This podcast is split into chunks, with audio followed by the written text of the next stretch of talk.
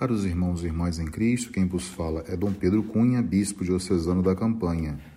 Hoje é domingo, dia 14 de fevereiro, e estamos celebrando o sexto domingo do tempo comum, cujo evangelho é o de Marcos 1, 40 a 45, que diz assim: Aproximou-se dele um leproso, suplicando-lhe de joelhos: Se queres, podes limpar-me.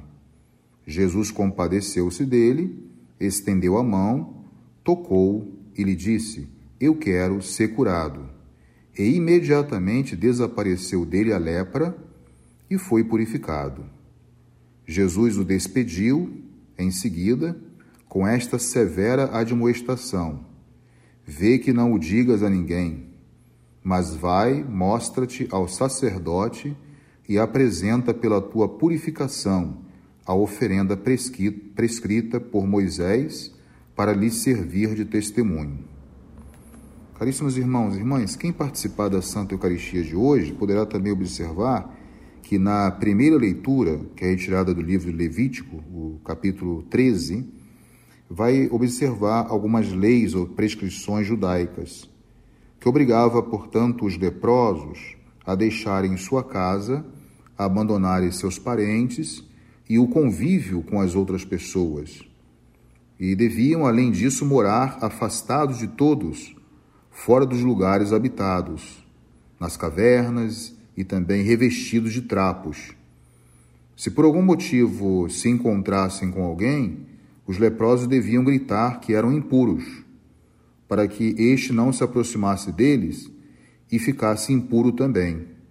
Hoje, graças a Deus, com o avanço da medicina, nós não temos mais esse problema porque já temos a cura para este mal. Mas não, é, não era assim na época de Jesus. Um traço muito marcante nesse evangelho de hoje é que o evangelista São Marcos, ele nesse primeiro capítulo ainda, ele quer resumir com esse milagre do leproso é, a atividade de Jesus na Galileia. Então, este gesto de cura assume uma peculiaridade muito interessante. Por quê? Porque é um milagre revelador do poder de Jesus, mas, sobretudo, de um poder que irrompe, que na verdade é o irromper do reino de Deus mesmo na pessoa de Jesus. No âmbito judaico, portanto, como eu já mencionei anteriormente, a cura de um leproso era comparada também à ressurreição de um morto. Por quê? Porque era um mal que não tinha cura. Então, o Evangelho, portanto, de Mateus, no caso, lembra a purificação dos leprosos, junto também com outros gestos de Jesus, como sendo também um sinal do cumprimento do tempo messiânico predito pelos profetas. É importante destacar isto já agora. E o atual relato do evangelista Marcos revela que? As ressonâncias profundas do gesto cumprido por Jesus. E sobressai aí, logo, uma atitude, como eu falei para vocês, contraditória de Jesus para com o doente, porque ele, em certo sentido, transgride ou ultrapassa né, o que, na verdade, a lei do livro do Levítico previa. Ou seja, Jesus ultrapassa pelo fato dele acolher esse leproso.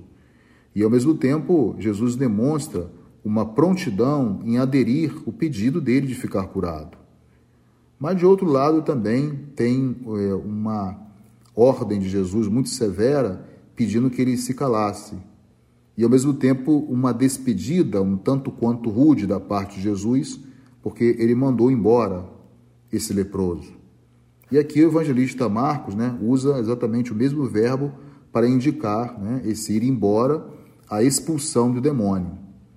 Então, além disso, a cura, ou melhor ainda, a purificação, operada por Jesus, com um gesto claro e contrário às normas rituais de segregação dos leprosos, vai contrastar abertamente com a ordem de mostrar-se ao sacerdote e fazer a oferenda, conforme as prescrições legais.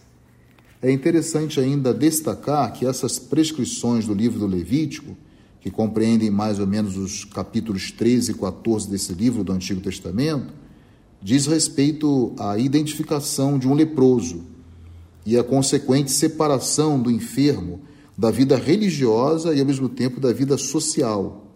Isso foram registrados, né, como nós sabemos, também em vários outros escritos é, judaicos. O leproso era considerado um ferido por Deus, ou seja, um inábil para a própria vida da comunidade, até que acontecesse a cura. Como não tinha uma cura medicinal, essa cura só poderia vir de Deus. Portanto, ele era reintegrado depois de um sacrifício e tratava-se, portanto, de uma exclusão religiosa e não apenas de uma medida higiênica. Talvez isso pudesse ainda é, afetar mais o lado psicológico, né? gerando um drama para a pessoa aí nesse aspecto. Um outro elemento interessante do Evangelho de hoje é que o Marcos sublinha aquilo que nós chamamos de segredo messiânico, né? o silêncio ou mistério que deve ainda circundar esse gesto de Jesus. Pelo contrário, é, deve tornar-se manifesto o significado de tal gesto. Ou seja, o homem, nesse sentido, ele é reintegrado, purificado e deve ser readmitido na própria comunidade, lá onde chega também o próprio reino de Deus. Caem, em certo sentido, as barreiras das exclusões. Então, os tutores da antiga legislação devem reconhecer que isto é uma prova e, ao mesmo tempo, um testemunho de um tempo novo que já se iniciou com a presença de Jesus entre nós. O leproso curado, então, pode se tornar um anunciador da palavra de Deus, isto é, é aquele que comunica a mensagem nova contida nos gestos de Jesus.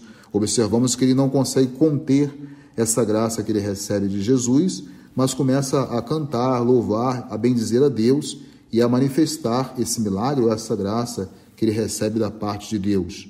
Isso não exclui também né, um fácil mal entendido popular. Portanto, Jesus ele não pode entrar, aí está a questão, né? Ele realiza essa cura em relação ao leproso, mas isso vai trazer um embaraço no relacionamento, até na própria convivência social de Jesus em alguns lugares. Ele não pode entrar nesses centros, nesses centros habitados, ou seja, esses vilarejos. Ele deve ficar agora por conta dessa cura em alguns lugares mais apartados ou retirados. Apesar disso, o próprio evangelista Marcos ele vai anotar que o povo vai até Jesus de todos os lugares, provenientes de todos os lugares, mesmo Jesus tendo que ficar retirado também por causa dos magistrados do povo e para é, evitar uma convulsão é, popular ou social nessas comunidades, né? Como leproso também, ele foi ao encontro de Jesus como sendo um enfermo. Assim, agora não é só o leproso que vai ao encontro de Jesus, mas por causa desse feito, já no primeiro capítulo do evangelista Marcos, né, a multidão é que vai agora procurar Jesus.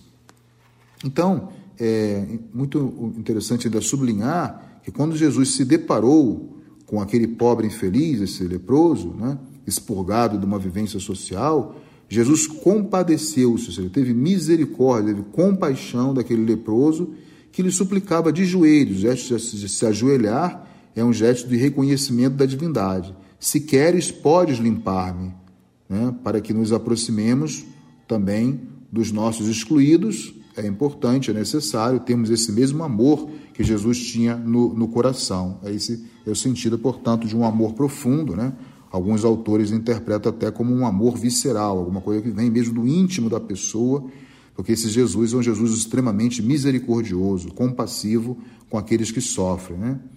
Então, nesse sentido que nós aprendemos do Evangelho de hoje, é que é fundamental nós rezarmos para que Deus encha também o nosso coração desse mesmo amor que teve Jesus para com o leproso, para assim nós não afastarmos dessas pessoas enfermas por um mero preconceito.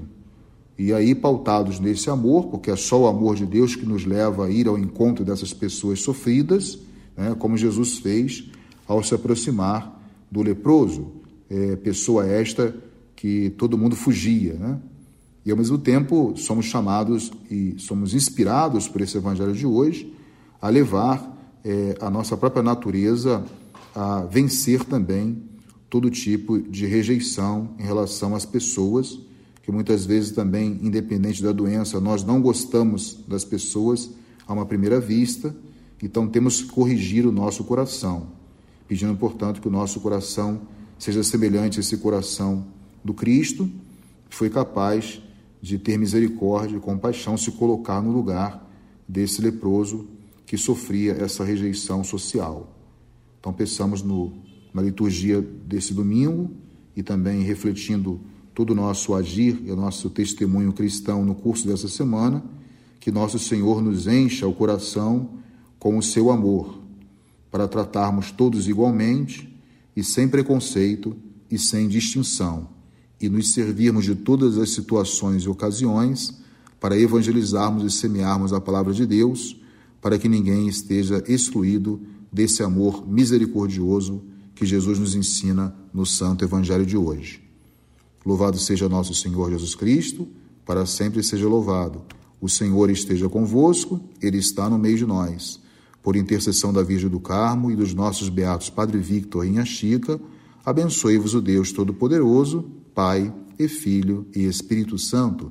Tenham todos um abençoado domingo.